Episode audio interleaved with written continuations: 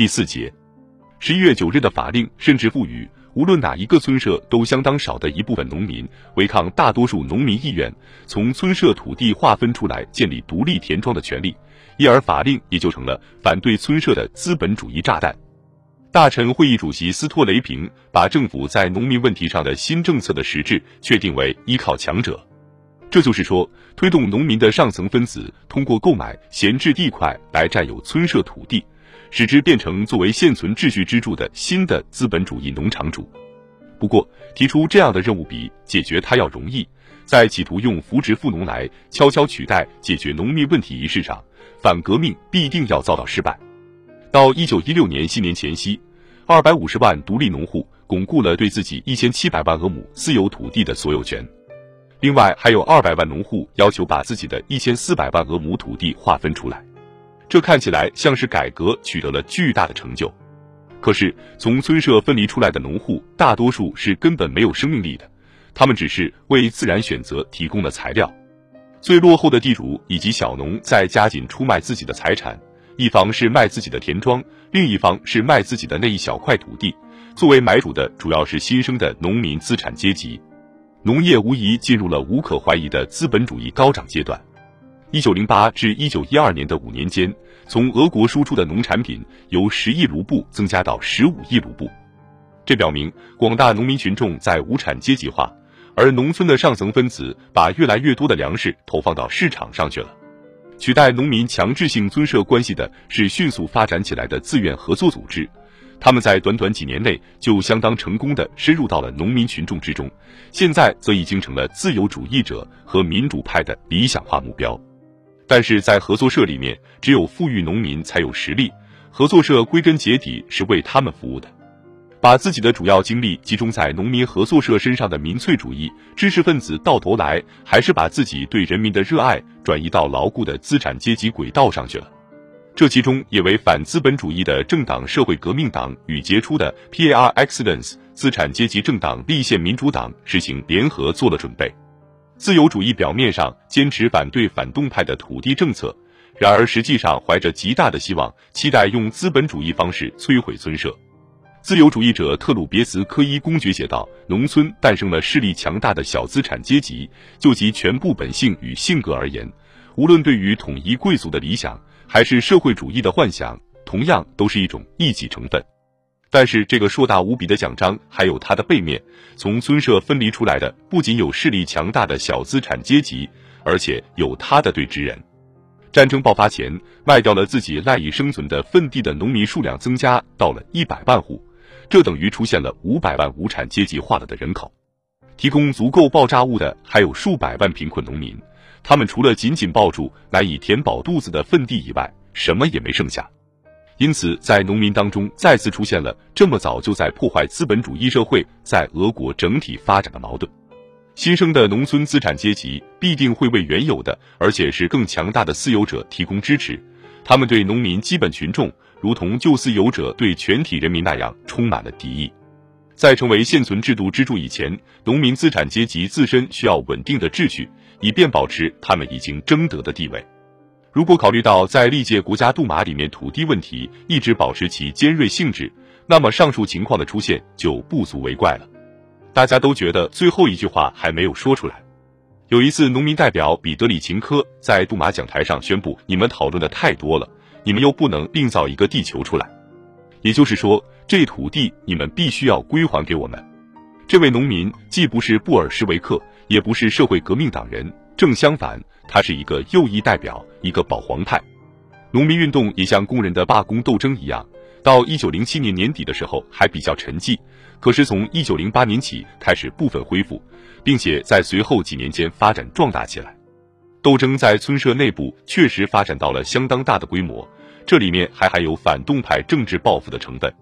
在划分村社土地时，农民们发生武装冲突的事并非罕见。不过，反对地主的斗争并没有停息下来，农民竭力焚毁贵族宅地、庄稼与草垛，沿途还捉拿违抗村社成员意愿分离出去的单独田庄主。战争使农民突然陷入了如此不堪的境地，政府从农村征召了大约一千万名劳工与二百万匹一马，本来就弱小的农户变得更加衰弱了。无地农户的数量在不断增加。而到战争的第二年，连中农也开始走下坡路，农民对战争的敌视态度逐月强烈起来了。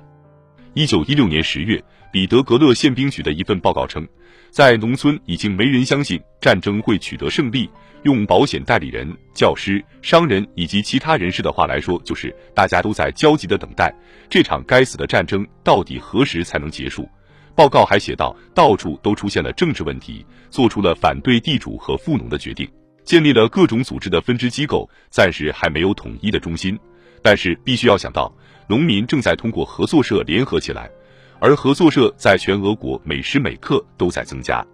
这里说的有些过甚其词，宪兵局在有些地方说过了头，但是报告指出的根本问题无疑是对的。有产阶级不会预料不到，农村将会提出清单进行清算。但是当他们寄希望无论如何都要避开它时，便打消了悲观念头。关于这一点，那位喜欢四处打探消息的法国大使巴列奥洛格在战争期间同前土地大臣克里沃舍因、前大臣会议主席科科夫策夫、大地主伯布林斯基伯爵、国家杜马主席罗将科、工业巨头普提洛夫以及其他著名人物进行过讨论。下面就是这些人向他坦诚的情况：为了贯彻激进的土地改革，需要三十万专职土地测量员进行至少十五年的工作。不过，这期间独立农户的数目将达到三千万，因此任何事先的估算都是没有意义的。这样一来，土地改革在地主、高官和银行家心目中成为一个求与原型面积相等的正方形的难题。无需说明，类似的数学精密问题与农夫们完全不相干。他们认为，首先必须赶走贵族老爷，然后一切都会一清二楚。但是，如果说战争年代的农村依然相当宁静，那是因为他的活跃分子到前线去了，士兵们不会忘记土地，至少再不是想到死亡时是这样。农夫们对未来的想法写在了弥漫着火药味的战壕里。然而，即使全体农民，甚至那些学会了使用武器的农民，任何时候都没有单凭自己的力量完成过他们本身的革命——土地民主革命。他们需要有人领导。在世界历史上，农民第一次可以找到以工人为代表的领导者。可以说，俄国革命跟以往一切革命根本和最终的区别就在这里。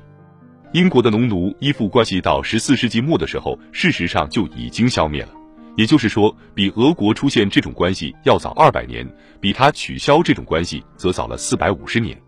在英国，剥夺农民的土地所有权的过程一直延续到了十九世纪，中间经历了一次宗教改革与两次革命。如此一来，资本主义的发展。不是在外在形式上的发展，就有了充足的时间，以致在无产阶级觉醒过来、走向政治生活之前，很早就消灭了独立农民。